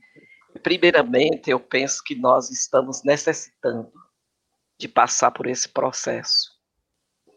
É, é um processo de dor, é um processo de sofrimento, mas é um processo que me parece que nós pedimos com os nossos atos, com as nossas atitudes, com os nossos modos de pensar. Nessa direção, eu penso que Deus está nos dando uma oportunidade para repensarmos as nossas atitudes, o nosso modo de ser, né, o nosso modo de pensar. Então, é um momento é, de vivermos o que estamos vivendo. É, me parece que em todo processo histórico nunca houve avanço sem dor, sem sofrimento. O padre Pierre Teilhard de Chardin, o francês, avassalador esse padre, eu o amo, é, é, eu o leio com muita ternura e com muito amor, com muita perspicácia, porque ele tem, ele é muito denso, né, na, na, no seu modo de escrever, ele fala da importância do mal, que faz parte do processo da evolução, faz parte do processo de humanização. Então, nesse processo, eu penso que nós temos que evitar a histeria, a histeria coletiva que às vezes o, os meios de comunicação nos impõem. É, eu acho que essa atitude não é boa. Como, por exemplo, no início, nós vimos uma correria né, ao supermercado, né, passando por cima né, de princípios humanos, né, é, demonstrando uma atitude primitiva, animalesca, né, do homem, né, da mulher, da pessoa humana, evitar o negacionismo, muito presente, por sinal, em autoridades políticas, negando a gravidade do assunto, né? a gravidade do que está ocorrendo na realidade. Eu penso que também essa atitude não é boa, é uma atitude desajustada, é um desatino, é um desequilíbrio, é uma atitude irracional. E o pessimismo. E aí nasce o que a senhora pede, uma palavra de esperança uma palavra de consolo, uma palavra de olhar para frente, que amanhã nascerá o sol. E Jesus, o nosso amigo Jesus, que é meu amigo, amigo da senhora, amigo do Albert, Amém. amigo da dona Cristina e amigo de todos que estão nos ouvindo, ele diz: o sol nasce para justos e bons. Deus faz chover para injustos e injustos. Aqui podemos encontrar um princípio de paz a paz não é só para mim, a paz é para todos. Então o mundo precisa disso, nós precisamos disso. E chegar a isso, precisamos passar por alguns processos, que é o processo de dor, processo de sofrimento, processo é, de negação. Eu leio muito Joana de Ângeles, que é a mentora espiritual do Divaldo. E eu gosto muito da tríade que ela nos apresenta: processo de abnegação, processo de sacrifício e o processo de renúncia como conquista da paz, como conquista do amor. Nada se conquista sem a dor, sem o sofrimento. Então, o padre Pierre de Chardin faz, tem razão quando ele diz que o mal, que nós chamamos de mal, faz parte do processo é, da evolução né, da pessoa humana e, e do próprio planeta, da própria crosta terrestre. Então, olhar para frente e olhar com entusiasmo, tomar cuidado, não é? trazer para o nosso coração e para a nossa mente o que diz as orientações sanitárias, né, as autoridades sanitárias. Estar atento o que diz a ciência, o que diz os cientistas, e não, muitas vezes, o que dizem os políticos, porque muitos políticos estão na atitude é, negacionista, é? e isso não ajuda.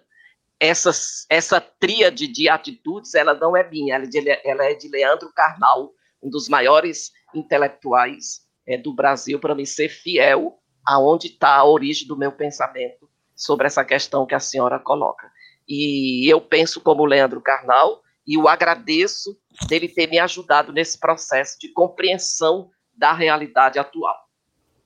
Padre, nós estamos chegando perto do Natal e eu vou pedir para que cada um de nós dê um presente de Natal para a humanidade, né? Porque todo mundo aqui fala bastante, né, Albert, né, Cristina? Então, nós vamos resumir e encerrar nossa live com uma palavra só. Eu quero deixar de presente para a humanidade alegria, porque sem alegria a vida não rola. Então, meu presente para a humanidade é alegria. Qual é o seu, Cristina? O meu presente é esperança. Vamos em frente sempre. Albert, qual é o seu presente? Que as pessoas acreditem sempre e se permitam sempre. Padre Olavo, muito obrigada. O senhor que é o nosso, é o nosso mentor hoje aqui, não é? Qual que é o presente que o senhor quer deixar para todos nós? O presente que eu quero deixar para todos nós, o presente que eu quero deixar para mim mesmo, é dizer que sem o amor, a humanidade estruge à beira da violência. Então, o amor. Que o amor reine na nossa mente e no nosso coração. Que nós nos abramos para a experiência do amor. Muito obrigada, Padre. Foi um prazer estar com você. Foi um prazer meu. Namastê. Muito obrigada. Ah, namastê. namastê. Querido Olavo.